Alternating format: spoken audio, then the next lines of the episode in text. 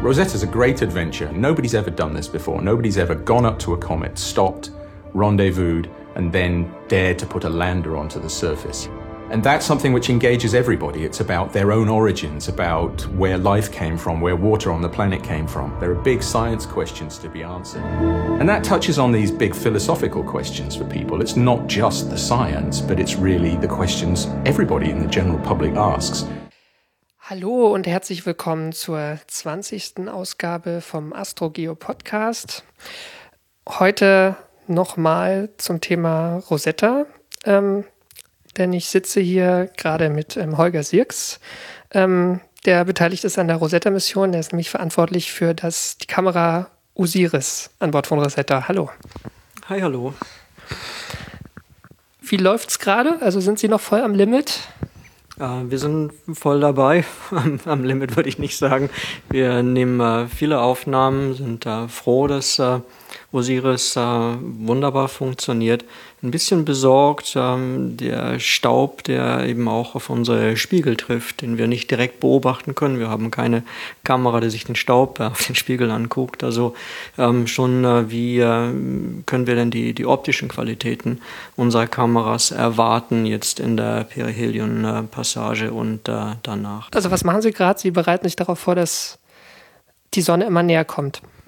Ja, also wir sind jetzt schon ziemlich dicht dran. Also wir haben die, ähm, den Encounter, den, äh, die ersten Beobachtungen gemacht bei 4,3, 4,4 AU und haben uns darauf vorbereitet, langsam auf den sonnennächsten Punkt bei 1,24 AU heranzukommen. Heute sind wir schon bei 1,8 AU. Das ist nicht mehr weit. Und ähm, wie so eine Ellipse halt, äh, äh, so ein Orbit halt funktioniert, geht das rasant jetzt äh, in den sonnennächsten Punkt. Wir sehen ja, die, äh, die Aktivität steigt stark an. Und ähm, nehmen also viele Aufnahmen und beobachten den, äh, den Kometen, die Aktivität. Aber zum gleichen Zeitpunkt äh, bedienen wir auch eine Raumsonde und ein Instrument ähm, dicht am Kometen und äh, in einem schon etwas kritischem Environment. Also beides muss weiter passen und wir haben natürlich größtes Interesse, auch die Mission bis äh, in eine vielleicht auch Verlängerung ähm, betreiben zu können und den Kometen zu sehen, zu charakterisieren nach dem sonnennächsten Punkt, wenn äh, tatsächlich neue Oberflächen äh, für uns beobachtbar werden. Wie ist es, so einen Kometen aus nächster Nähe zu beobachten? Also es, Sie hatten gerade schon gesagt, ähm, Sie haben Sie merken, dass es Staub auch gibt. Also Rosetta fliegt auch ab und an mal ein bisschen dichter vorbei, auch nicht immer ganz ohne Probleme für die Orientierung der Sonde. Ähm, also es ist schon was anderes, als irgendwie von Ferne ein Teleskop auf ein Objekt zu richten, oder? Ähm, sagen wir mal, es ist anstrengend. Ähm, die, äh, nettes Bild das wir verwenden, ist äh, die, äh, wir, wir, kennen die Bodenbeobachtung von Kometen, Schweifsterne, das ist ein toller Begriff, äh, mit diesen langen Gebilden. Der, der Komet in den Boden, selbst mit den 10-Meter-Teleskopen, das zentrale Pixel der Beobachtung ist 1000 mal 1000 Kilometer. Und wir sind wirklich im Zentrum dieses zentralen Pixels mit der Raumsonde, mit unseren äh, aktiven Instrumenten, mit den, also in der wirklichen Beobachtung drin. Also es ist schon ein anstrengendes Environment. Wir sind tatsächlich im Zentrum des Geschehens. Ähm, das hat Vorteile aber auch Nachteile. Uns fehlt der Global View. Also deswegen müssen wir eng oder wollen wir eng auch natürlich mit den Ground Observern zusammenarbeiten, um unsere Vorortmessung mit der großen, großräumigen Sicht des Kometen äh, zusammenzubringen und dann auch noch einen Schritt weiter. Äh, was sagt uns dieser Komet äh, zu dem Ensemble der Kometen, die wir bisher beobachtet haben? Es ist ähm, anstrengend insofern, als dass wir im Prinzip jeden Tag neu definieren müssen, was wir machen wollen, in welcher Reihenfolge. Und das nicht für morgen oder übermorgen. Da könnte man ja sagen, naja, wir kennen den Kometen jetzt und äh, haben ein Gefühl dafür. Also können wir auch sagen, was machen wir morgen? Gucken wir zum Limb, gucken wir zum, auf die Nachtseite oder wie auch immer. Nee, wir müssen das entscheiden, was da so nächsten Monat und in drei Monaten passiert. Und das ist ähm, oft ähm, ähm, ja, Abschätzung, äh, was erwarten wir denn? Und äh, wie können wir denn einen Plan so aufsetzen, dass er funktioniert egal wie der Komet sich entwickelt, also egal in Anführungsstrichen, also es gibt schon also einige Erwartungen, wir sicher, aber wir müssen uns eben entscheiden, sehr ins Ungewisse oftmals. Es gibt es gerade, also ich habe vorhin gelernt, ähm, Sie wissen es so seit, seit zwei, drei Wochen, also Aufzeichnung heute ist der, ich weiß es gar nicht, 21. April 2015. Ähm, Podcasts werden ja auch noch in 100 Jahren gehört vielleicht, dass dass es ähm, sich jetzt auch neue Fontänen entwickeln, teilweise auch von, von der Nachtseite aus vom, vom Kometen. Ähm, welche Rolle spielen auch solche dynamischen Veränderungen? Äh, dynamische Veränderungen sind, äh, sind super interessant. Es ist halt ein Komet, das ist äh, ganz toll. Also ähm, von daher sind wir da sehr drauf aus und beobachten die Veränderungen global in Jets, in, äh, in äh, Masseverlust irgendwie, weil ich meine, der Komet verliert 700 Tonnen Material jeden Tag. Irgendwo muss das fehlen jetzt.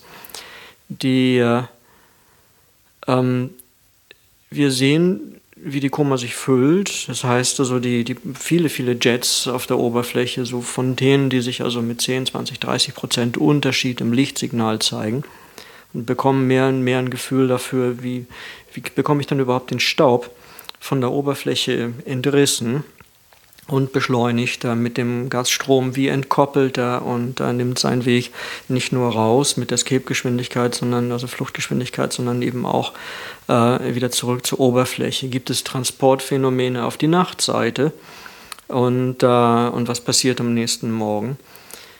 Die, ähm, die Orbitgeometrie ist so, dass die Sonne jetzt immer mehr in Äquinox läuft. Das heißt, die ersten Beobachtungen letztes Jahr im, im April, Mai, Juni waren bei 45 Grad irgendwie Sonnenstand in der nördlichen Hemisphäre. Ähm, Im Mai 15, im Mai diesen Jahres, steht die Sonne im Zenit über dem Äquator und jetzt Moment, wir haben jetzt Ende April, also wir sind vielleicht 8 oder also 10 Grad. Ähm, das heißt, die Sonne steht mehr und mehr senkrecht über dem Äquator und damit werden auch einige Bereiche jetzt schon der südlichen Hemisphäre beobachtet.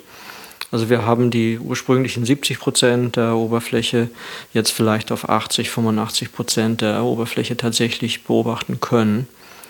Die, äh, wir sehen keine Nachtseitenjets.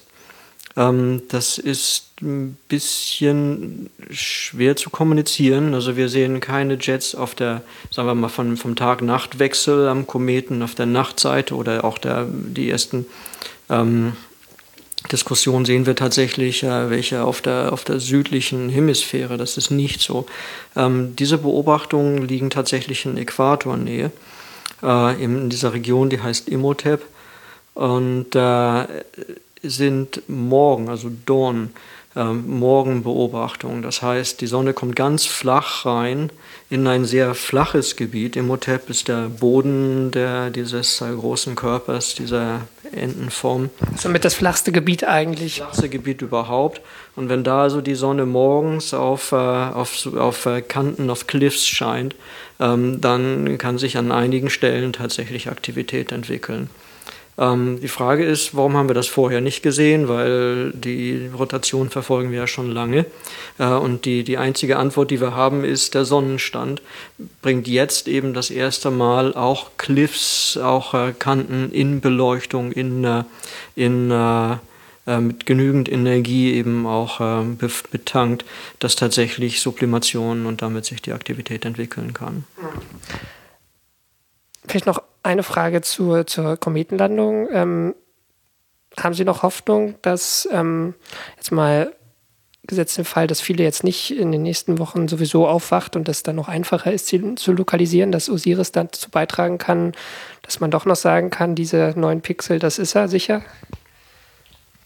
Ähm, zur Lokalisation brauch, können wir nicht mehr beitragen, als wir bisher gemacht haben. Die besten Daten sind von Mitte Dezember, die haben wir ausgewertet. Da gibt es also viele nette Kandidaten, kleine 1, 2 Pixelstrukturen in einem Gravel-Field äh, von, äh, ja, mit einer ganz anstrengenden Topografie. Also es ist ganz körnig sowieso schon. Es ist ganz körnig und äh, viele helle, dunkle Punkte, viele kleine Lunken auch und die äh, Beobachtungsgeometrie im Dezember war 90 Grad zur Sonne. Das heißt, auch wenn der Lander, das war so getimt, dass der Lander Sonne, also in, in, im Sonnenlicht ist, aber wenn wir von 90 Grad äh, drauf gucken mit so einer Oberflächenstruktur, heißt das nicht, dass wir den Länder auch sehen.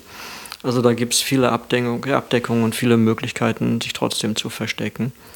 Ähm, für die eindeutige Lokalisation ähm, müssen wir dicht daran. Wir brauchen höhere Auflösung. Wir hatten gehofft, das zu machen im, im äh, Februar. Das war technisch schwierig umzusetzen mit den ganzen Planungszyklen. Ähm, wir müssen jetzt mal schauen, ob wir das vielleicht im Juni, Juli ähm, umsetzen können. Wir müssen auf etwa 10 Kilometer Distanz ran an die Oberfläche. Traut man sich das denn noch, so dicht dran zu fliegen nochmal? Ich glaube schon. Also ich glaube schon, wir haben jetzt viel gelernt. Die ganze Mission ist also auch für die Operateure der Raumsonde, ähm, für die Piloten ähm, eine, eine, eine Lernkurve und äh, wir lernen immer, immer weiter. Und ähm, wir haben bisher keine Fehler der Raumsonde gefunden, haben sie nur, wie auch bei den Instrumenten, immer mehr gelernt, ähm, wie wir dann am besten äh, das Gerät bedienen. Ähm, am besten wäre es natürlich, der Lander würde uns erzählen, wo er steckt. Und die Chancen schätze ich durchaus als äh, gut ein. Ähm, die, der Lander ist in die richtige Richtung gehüpft, also er ist zum Äquator gehüpft und nicht Richtung Norden, wo die Sonne halt immer mehr verschwindet. Er hat jetzt also in Kürze im, Mai die Sonne direkt im Zenit, also besser kann es ihm nicht gehen. Und, äh, die, äh, und dann es geht immer dichter ran, also von 1,8 AU bis 1,2 AU, 1,24. Also auch da ist noch eine Menge Reserve drin, also noch eine Menge drin, was der Lander noch an Energie bekommen kann. Also ich bin guter Dinge, dass er, dass er aufwacht. Lassen Sie uns ein bisschen über Osiris reden. Also so eine Mission wie Rosetta, die wird ja jahrzehntelang geplant. Ich glaube, so 30 Jahre ist da eine gute Hausnummer. Ähm, Wann ging das denn mit Osiris los? Also wann gab es die ersten Ideen für diese Kamera? Also 30 Jahre ist eine sehr gute Hausnummer, es passt wirklich prima. Die ersten Ideen für Rosetta gehen zurück auf 1985, noch also im Prinzip aus der späten äh, Giotto-Phase. Noch bevor Giotto den Halley-Vorbeiflug gemacht hat, war die Community, war die wissenschaftliche Community so aktiv zu sagen, oh guck mal, was brauchen wir denn als nächstes? Jetzt machen wir ein Flyby, jetzt schauen wir schon mal ein Stück nach vorne. Missionen brauchen 10, 20 Jahre Vorlaufzeit.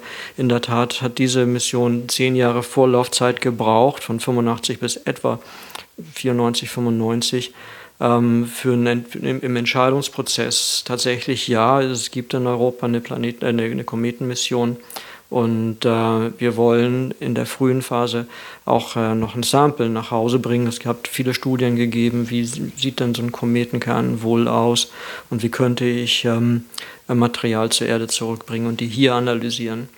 Die Entscheidung war dann, äh, doch das Labor dorthin zu bringen, weil ein Re-Entry und die, so eine Cold Curation hier am, am, Erdboden war noch schwierig umzusetzen in dieser Zeit. Wir haben dann weitere etwa zehn Jahre gebraucht, äh, Rosetta tatsächlich ähm, zu bauen, zu testen, umzusetzen und 2004 halt ähm, zu launchen.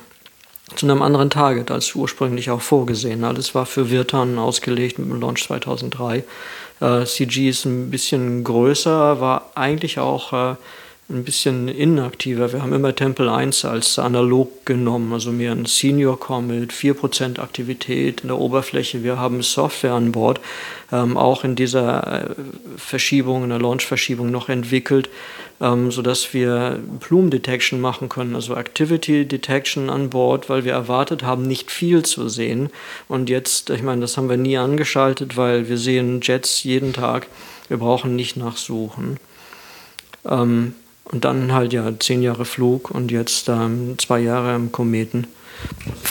Schon eine tolle Mission. Wann, waren Sie in der Anfangszeit schon dabei? Ich bin äh, dazugekommen, als wir tatsächlich Rosetta umgesetzt haben. In dieser politischen Phase bis äh, 95 war ich nicht dabei. Okay, da gab es sozusagen die Kamera prinzipiell auch schon. Es gab die Mission, es gab das Layout, wie machen wir das und äh, dann die ersten Gespräche, wie setzen wir sowas um, was brauchen wir für eine Raumsonde, was brauchen wir für Instrumente, wie, wie, wie bauen wir Instrumente, wie passen die ins Budget. Osiris ist ein großer Beitrag. Ähm, wie groß ist Osiris, also jetzt räumlich, massemäßig? Ähm, Räumlich ist so eine Kamera typisch sowas 70, 80 Zentimeter groß, also schon ein großer Klotz auf dem Tisch, wiegt etwa 10, 11 Kilo. Wir brauchen weitere 12, 13 Kilo an äh, Elektronik, um die Kameras zu bedienen. Also ich glaube, die Gesamtmasse von Osiris sind 35,6 Kilo. Schon ein Rucksack voll. Es ist ein Rucksack voll und ähm, jedes Kilo auf einer Raumsonde ist ein schwieriges Kilo auch. Also wir haben, hatten ein bisschen Übergewicht und äh, mussten deswegen auch äh, einige ähm, Kampagnen starten, irgendwie Gewicht abzuwerfen. Äh, die äh, vom nominellen Gewicht der Payload ist Osiris fast ein Viertel der wissenschaftlichen äh, Nutzlast dieser Raumsonde. Also nur eins von elf oder mit dem Lander zwölf Experimenten, äh, aber eben ein großer Beitrag eben auch. Es klingt so ein bisschen überraschend sozusagen eine schon, sag mal, ähm, herausragende europäische Mission, die auch wirklich viel Masse mitbringt, das dann wirklich ein, ein Viertel, hat sie gesagt, von der Nutzlast Osiris ausmacht, 22 Prozent. Ähm, also was, was, was, was kann denn Osiris? Also eine Kamera kann man ja auch klein bauen, wenn man will. Also man kann Kameras sicherlich auch klein bauen. Die, die Kameras, die wir fliegen, also nicht nur jetzt auf Rosetta, auch auf anderen Missionen, ähm, sind ein bisschen anders ausgelegt als äh, kommerzielle Produkte hier auf der Erde. Die müssen den, äh, sie müssen den Thermal überstehen, also sie brauchen, brauchen die, dieses Environment in der Entwicklung, Start und äh, Deep Space aber sie brauchen eben auch die optische Qualitäten. Das heißt, äh, das ist, der Spiegel ist nicht, die Spiegel sind nicht sehr groß, also der Backspiegel, glaube ich, ist 8 cm oder sowas quadratisch geschnitten. Der, der Nackspiegel hat, glaube ich, 12 cm rund. Also es sind keine, keine aufwendig großen Optiken, aber sie sind da hochgenau, hochpräzis und ausgelegt, also auch gerechnet, ausgelegt für, für unsere Anwendung. Also für, vom, vom Fokalbereich her und äh, äh, von der Performance, wie wir sie halt brauchen. Ich meine, wir machen hochauflösende Aufnahmen aus äh, 30, 50, 100 Kilometer Entfernung. Das, äh, das ist schon was. Die, äh, was wir auch brauchen, ist dann ein super Sensor, ein Chip, der kalibriert ist in jedem Pixel. In der Zeit, damals, als wir das ausgelegt haben, waren 2K mal 2K, also 4 Megapixel Sensoren, also äh, noch nicht mal für den kommerziellen Markt irgendwie gedacht. Bitte der 90er, ja, da haben noch viele noch gar nicht an digitale Kameras überhaupt gedacht. Also der erste Chip im Weltraum, glaube ich, ist da der, der Chip bei HMC, bei der Heli Multicolor Kamera. Das war noch 256 mal 256 Pixel.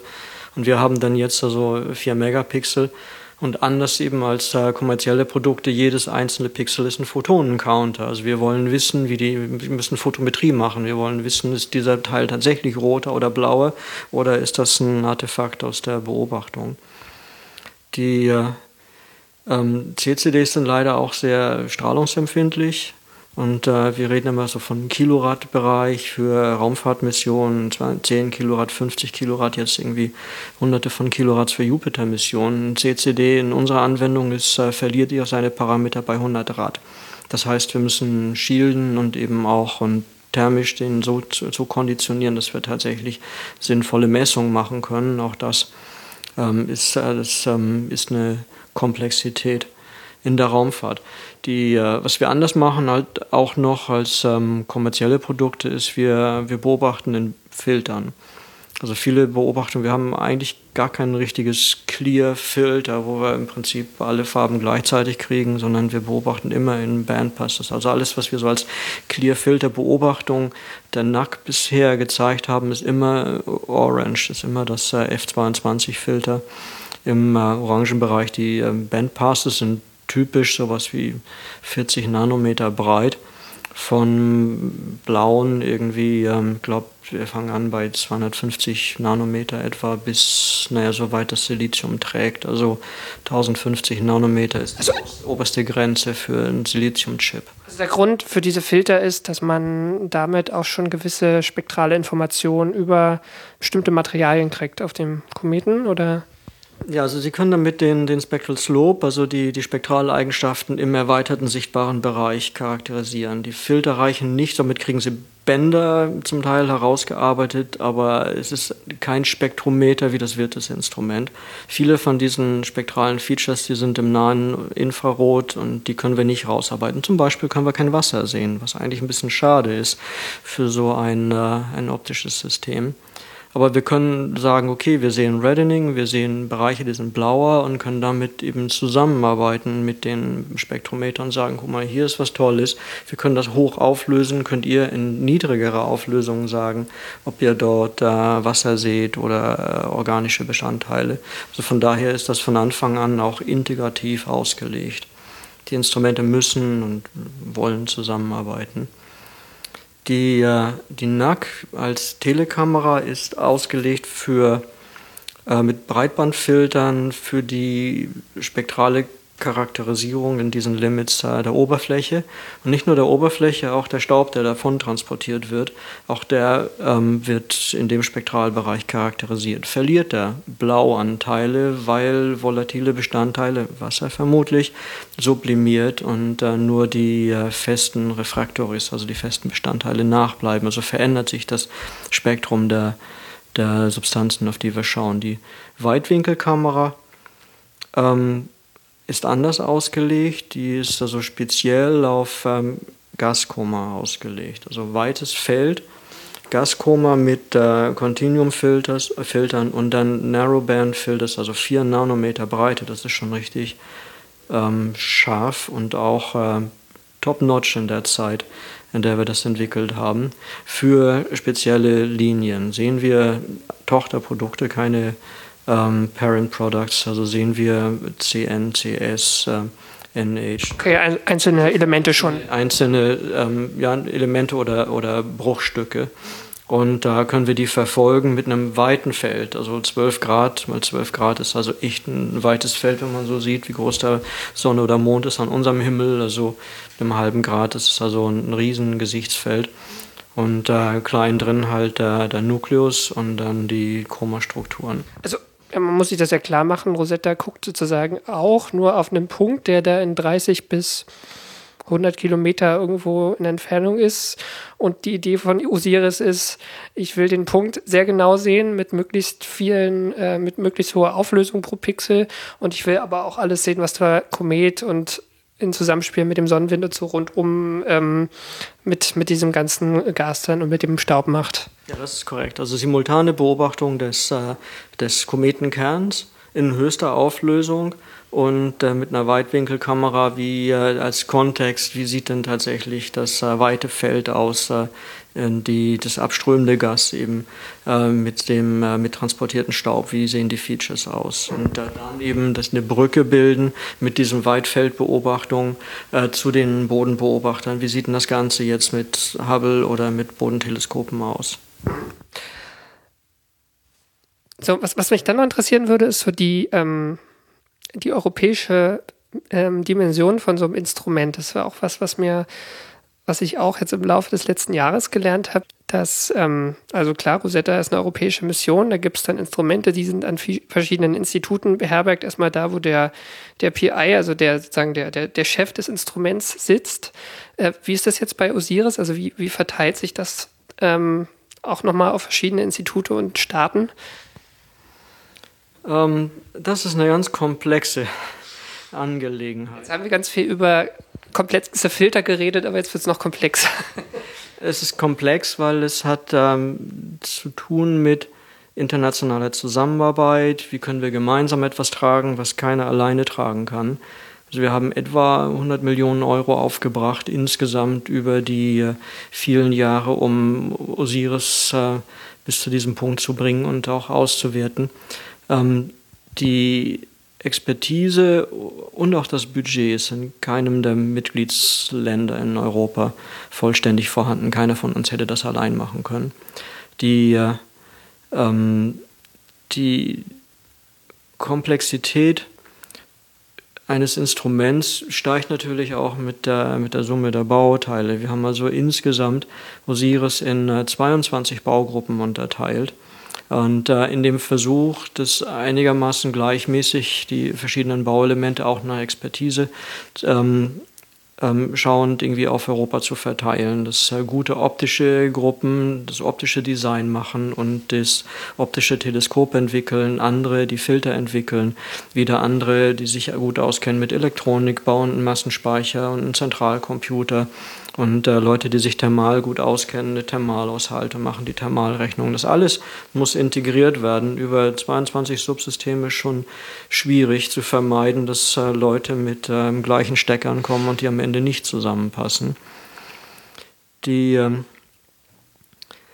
der Vorteil ist, dass man also der Nachteil ist viele Interfaces und viele, die Notwendigkeit vieler Absprachen die ja zum Teil sehr komplex ja auch sein müssen, weil die nicht dann nicht nur elektronisch und äh, Mechanik und Thermal, die müssen Software entwickelt wieder eine andere Gruppe. Ähm, es hat aber auch einen, Vorteil, man kann auch äh, harmonisieren. Das heißt, äh, die, die beiden ähm, Kameras haben identische Baugruppen auch.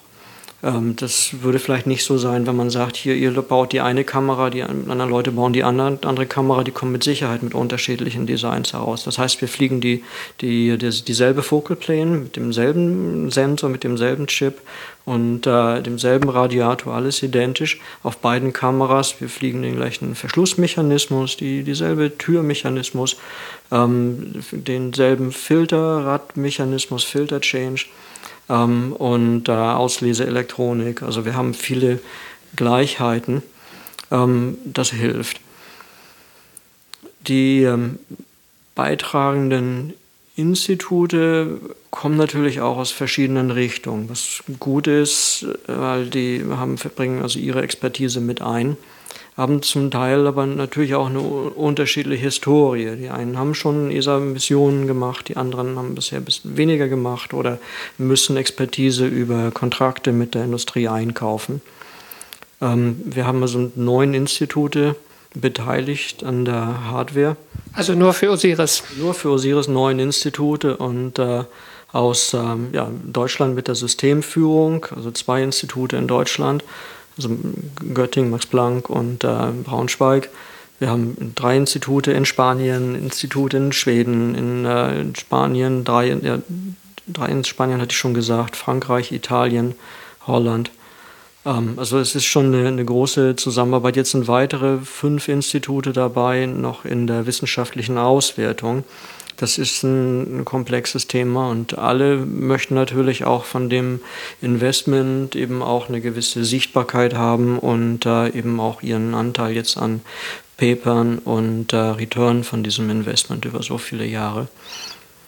Wie viele Leute beschäftigen sich jetzt? Also Sie hatten, irgendwo hatte ich mal die Zahl gelesen von grob 80 Leuten. Wie viele beschäftigen sich jetzt konkret auch mit, den, mit den Daten, die kommen? Weil ich kann mir vorstellen, vieles geht auch in der Entwicklungszeit dann auch ja, um, um die Hardware erstmal. Also da sind wahrscheinlich auch viele Ingenieure, die sich dann eher weniger mit planetologischen Fragestellungen auseinandersetzen, sondern eher mit, ja, wie, wie baue ich gut eine Kamera?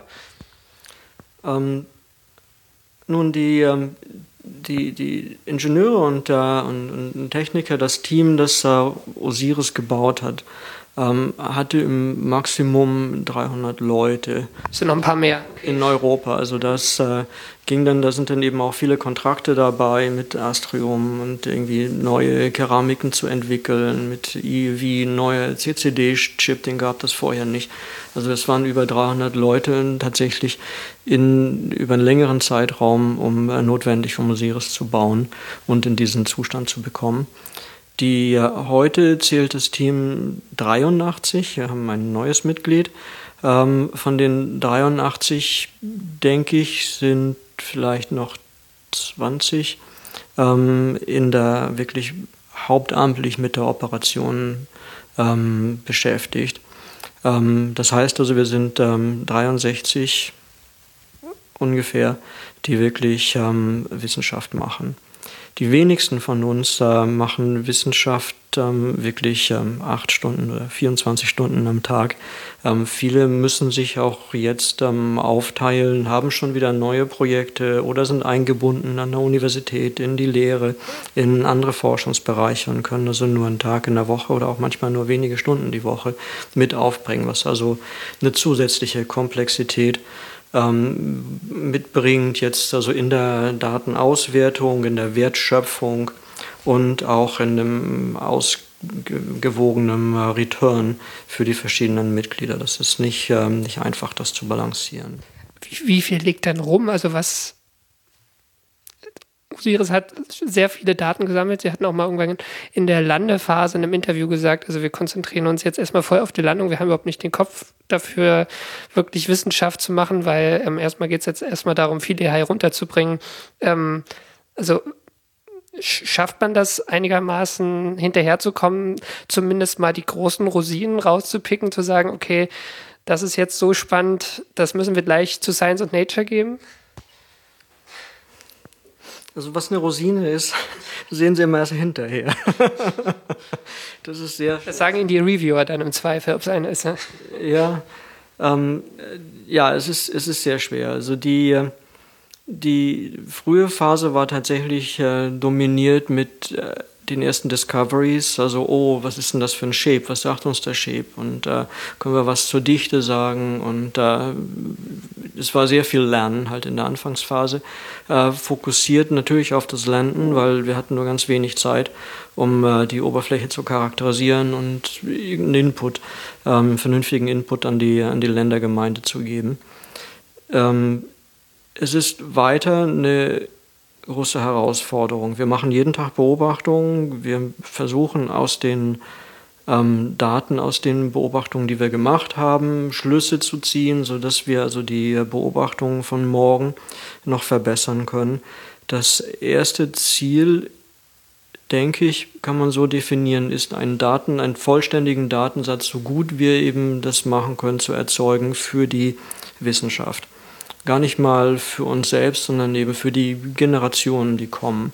Also es ist wirklich äh, übergreifend und äh, ein einzigartiger Datensatz. Ich meine, wenn man das vergleicht mit den Flybys von HD2 oder Temple 1, wir haben hier ähm, viele tausend Bilder und äh, Aufnahmen mit verschiedenen Filtern. Und das ist ein reicher Datensatz, da werden viele Leute noch äh, lange dran äh, promovieren können. Und wir müssen zunächst mal mit höchster Priorität sicherstellen, dass wir das Beste aus, den, aus der Mission, die besten Beobachtungen machen, gemacht haben, die wir uns so haben vorstellen können.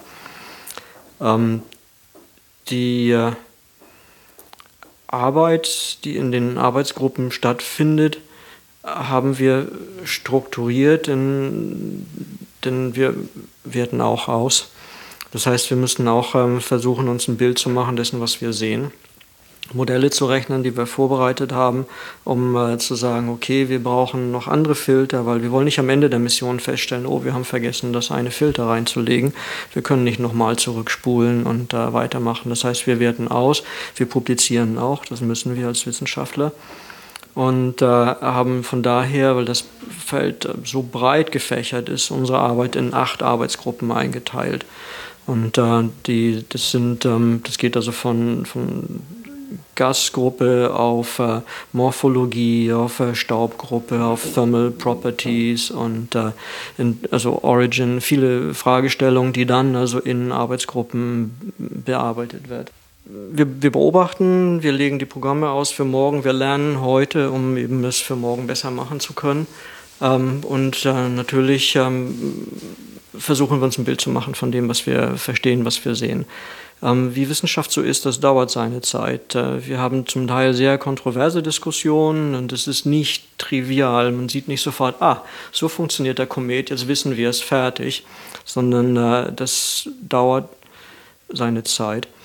Ähm, die, das sieht man auch daran, die ersten Paper waren noch äh, ähm, sehr ähm, in der Breite aufgestellt. Die ersten Science Papers kamen raus am 23. Januar. Wir haben im März angeschaltet. Wir sind seit August im äh, Orbit oder angekommen. Also es braucht eine Zeit tatsächlich, ähm, das zusammenzuschreiben, Konsens zu haben in dem, was wir sehen. Die nächste Welle, wir das, wie wir das nennen, also jetzt äh, wir haben weitere Paper geschrieben, die mehr in die Tiefe gehen. Es wird ein Special Issue von A&A geben, Astronomy and Astrophysics. Im Juni etwa wird das, äh, 2015 wird das rauskommen. Ich meine, wir haben 16 Artikel in dem ähm, in der, für diesen Special Issue abgegeben, eingereicht. Ähm, auch das ist ein erster Schuss. Also das sind die ersten etwas tiefer gehenden Paper. Das ist nicht das Ende der Geschichte. Ähm, die, wir werden also weiter versuchen, die Wissenschaft also die zu machen, also zu beschreiben, was wir sehen, zu verstehen, was wir sehen, Modelle irgendwie zu, äh, zu entwickeln, um tatsächlich zu sagen, ja, das ist es. Oder wir haben verschiedene Möglichkeiten. Origin ist irgendwie ein, ein, ein schönes Gebiet, um zu sagen, können wir denn immer noch nicht sagen, sind das zwei Körper oder ist das eine? Also Origin heißt, wie ist das Ding entstanden? Wie ist das Ding entstanden? Was können wir lernen? Also ultimativ für die, über die äh, Entwicklungsgeschichte unseres Sonnensystems. Also es gibt viele Bereiche, in denen wir tätig sind und äh, ähm, gleichzeitig sind wir halt ähm, sehr stark eingebunden in diesem Tagesgeschäft, ähm, Beobachtung, Datenkalibration. Wir haben viele Fragen zur Kalibration. Ich sagte, jedes Pixel ist kalibriert. Das ist Aufwand und äh, optische Systeme in der Größenordnung, da redet man auch schnell von einem Prozent Streulicht irgendwo, das man noch äh, entfernen muss. Ansonsten wird das halt fehlinterpretiert und führt zu falschen ähm, Schlüssen. Ähm, in Kürze müssen wir noch eine weitere, ähm, ein weiteres Arbeitspaket dazu packen. Da sind wir jetzt im Vorbereiten. Die Daten, die wir nehmen, ähm, werden der Community, der Welt, jedem Interessierten bereitgestellt, äh, können geladen werden von einem, eigentlich von einem europäischen Server, PSA, Planetary Science Archive parallel dazu auch in den USA zum äh, PDS-Archive. Also da geht es um diese, ich glaube bei Rosetta sind es sechs Monate nach, also grob sechs Monate ähm, nach Erzeugung der Daten sozusagen werden die Daten allen zur Verfügung gestellt, die Interesse daran haben. Ja, also die Daten werden allen zur Verfügung gestellt. Das ist äh, gang und gäbe in allen äh, wissenschaftlichen Missionen. Ähm, die äh, das heißt, alle können mitarbeiten. Das haben wir bei, bei den Erdvorbeiflügen, Marsvorbeiflug, Steins und Lutetia haben wir die Daten auch bereitgestellt. Das heißt, jeder kann mit den Daten arbeiten. Es gibt da noch ein bisschen ähm, Diskussionsbedarf. Wir nennen dieses, äh, diese Phase Proprietary Phase. Das heißt, das Investment einer Gruppe ähm, ähm, wird für eine gewisse Zeit geschützt, sodass also diese Gruppe äh, die, die Daten auch äh, zunächst mal auswerten kann. Ein Jahr, ein 30 Jahres Planungszyklus oder Durchführungszyklus ist nicht lange. Ähm, es gibt da verschiedene Entwicklungen. Es gibt einen konservativen Ansatz, zu sagen, nee, die Wissenschaftler, die das gemacht haben, sollen ein bisschen länger geschützt bleiben. Ähm, das, äh, so haben wir damals Rosetta ausgelegt und meine Position ist, naja, wir haben Verträge, die sagen, wir haben zwölf Monate Proprietary Phase. In der Zwischenzeit hat sich die äh, hat sich das ein bisschen gewandelt. Neue Missionen haben sechs Monate Proprietary Phase und ich glaube, wenn man so ein bisschen sich vorstellt, wie so ein Tagesgeschäft in der Operation, im Datenbereinigen, im Archivieren äh, ist, dann ist sechs Monate wirklich wenig Zeit, tatsächlich auch noch äh, Wissenschaft zu machen und eben auch in diesem Prozess selber noch beitragen zu können zur wissenschaftlichen Auswertung und zur Interpretation dieser Zeit. Von daher meine ich, dass, ähm, dass man mit zwölf Monaten Proprietary Phase das auch nicht falsch macht. Das sind zwölf Monate bei Rosetta von den, von den Verträgen her, hatte ich jetzt gerade ja, von okay. ne, nee, es sind sechs. Es gibt zwei Gruppen, es ist da ein bisschen unklar. Also die ESA sagt, es wären sechs Monate, unsere Verträge sagen, es sind zwölf. Wir werden irgendwie in dem Bereich auf jeden Fall äh, unsere Daten auch abliefern und äh, der Welt verfügbar machen. Wir müssen halt auch weiter ähm, lernen für, für, uns und auch weiter Daten akquirieren. Das gut machen, das ist wichtig. Ja, ich glaube auch. Ja. Ähm,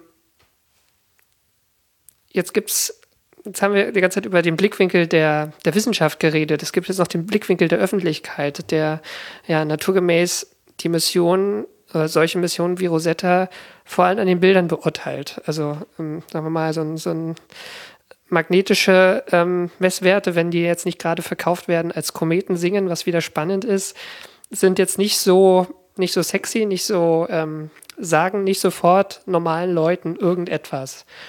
Ähm, jetzt gab es im, im Vorfeld der, der, der Annäherung so eine Diskussion, ähm, zu der ich auch selber so ein bisschen beigetragen habe, ähm, was die Navigationskamera von, von Rosetta angeht.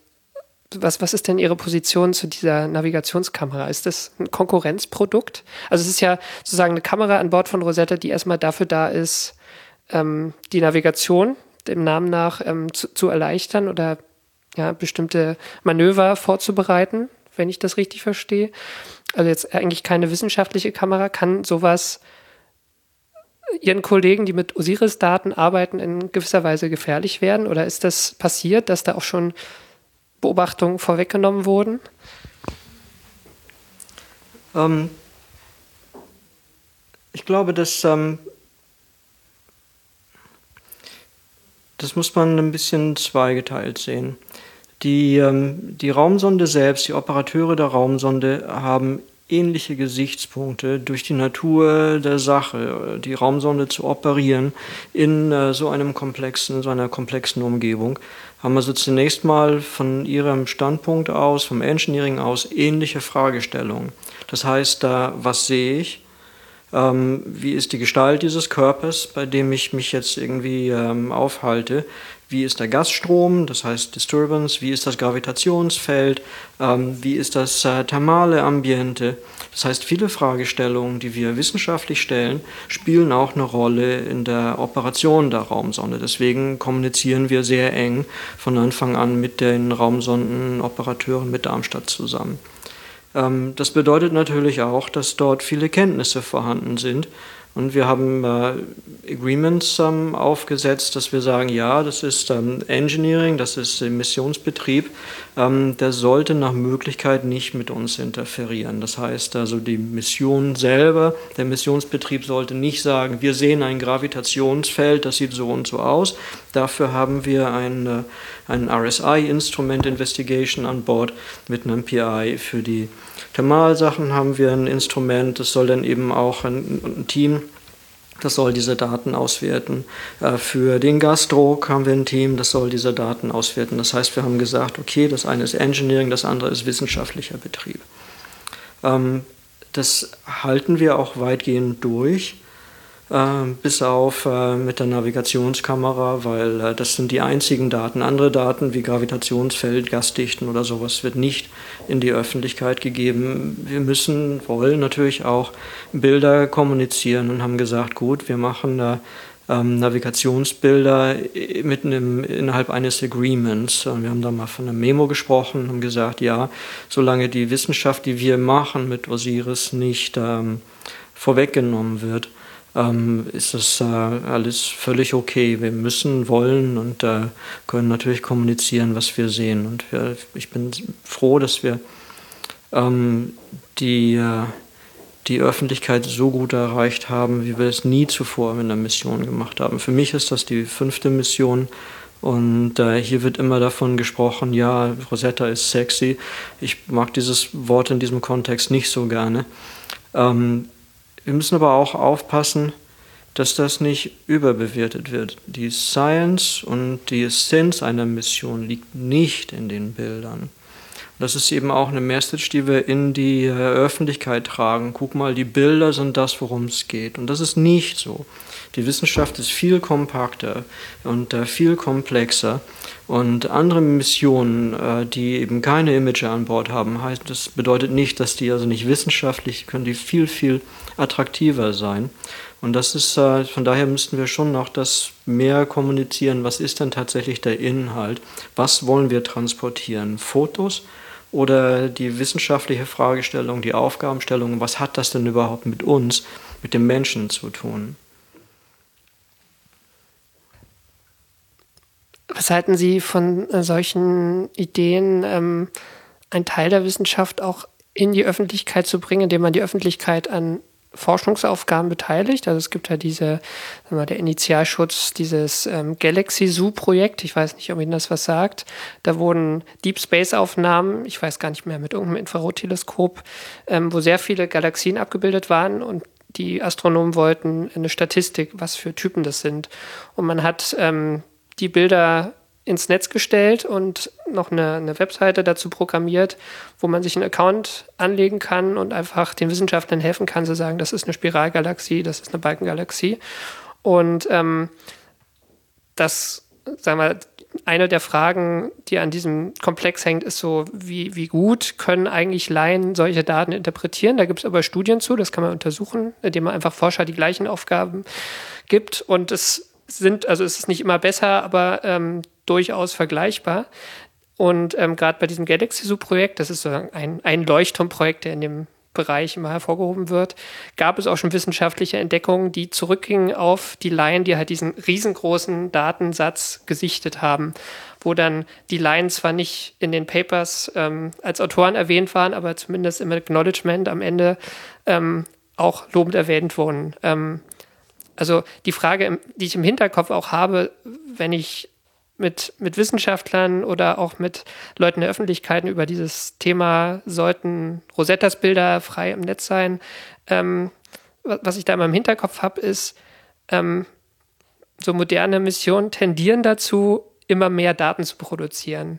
Und die Etats der Institute steigen nicht an. Und die Frage ist, kann man nicht darüber nachdenken, zumindest in Zukunft stärker die Öffentlichkeit einzubinden, weil ich glaube, den Eindruck, man könnte unglaublich viel dabei gewinnen, weil man auch der Öffentlichkeit zeigt, Wissenschaft ist eigentlich total langweilig, aber es macht auch total Spaß, mit dabei zu sein.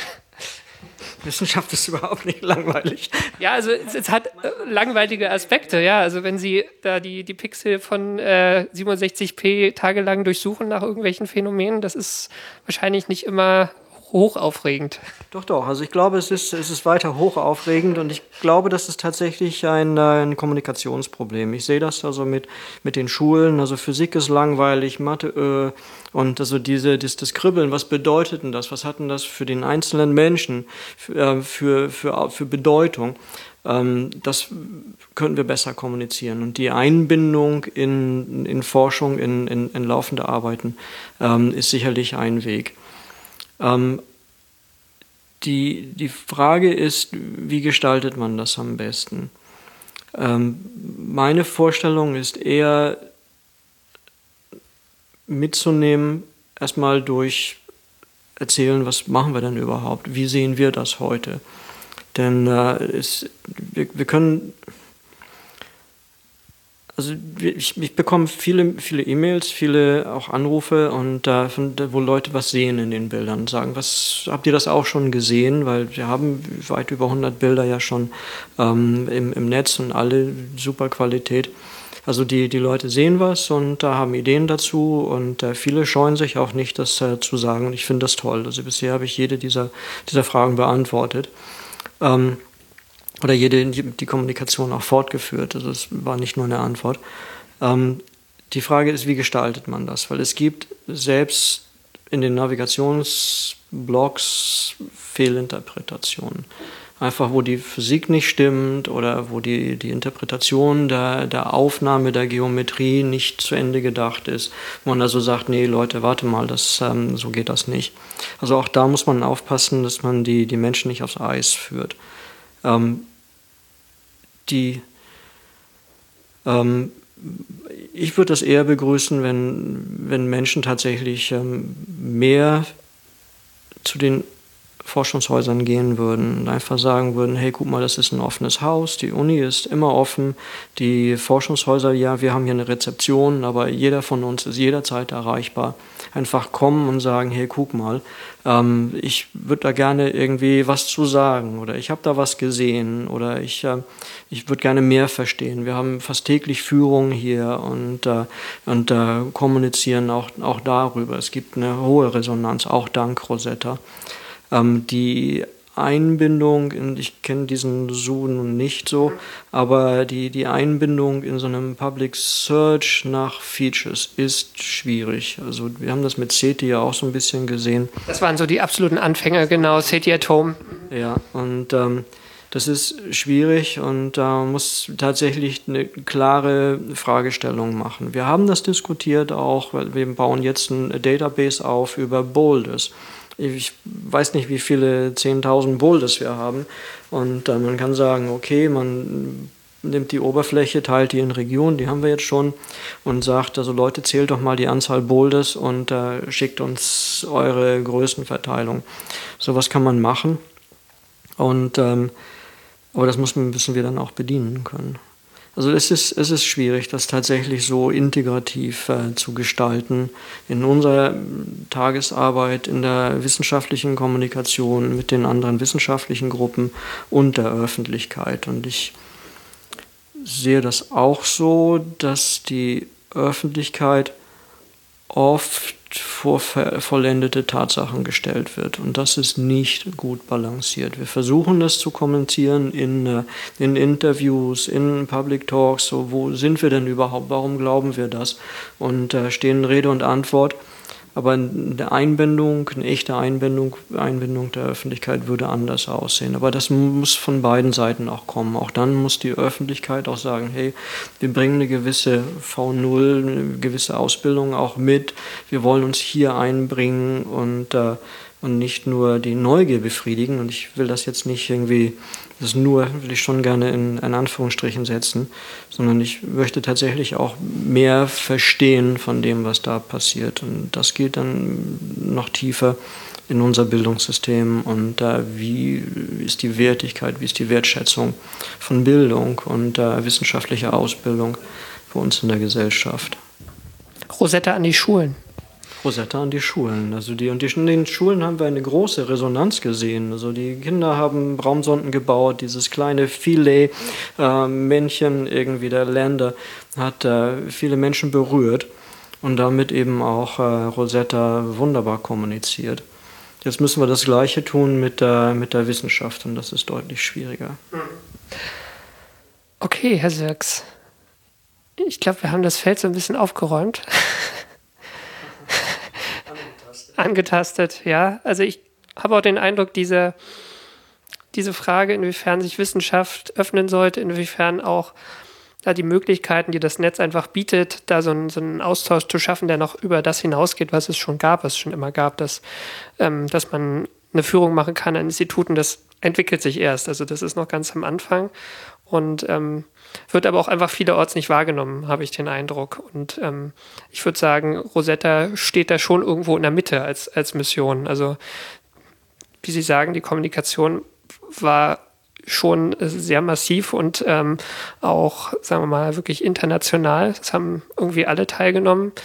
Ähm, ja, also ich, ich bin gespannt, ob, weiß nicht, in die, die Missionen, die heute geplant werden, ob, ob, ob irgendwo auch in der, in der Wissenschaft sich was ändert. Das ist auch immer die Frage so ein bisschen, äh, inwiefern die, die Forscher im Elfenbeinturm sitzen und man, man darf ihnen zwar zuhören, aber ähm, von unten darf nichts kommen, weil äh, die Masse ja keine, eigentlich keine Ahnung hat. Also das ist sozusagen die, die, dieses alte Bild äh, von, von, von Wissenschaft, was sich vielleicht ein Stück weit verändert und vielleicht auch noch weiter verändern wird, vielleicht auch nicht. Es gibt sicher viele Bereiche, wo, wo das auch gar nicht geht, aber ja, bin gespannt, was sich da noch tut.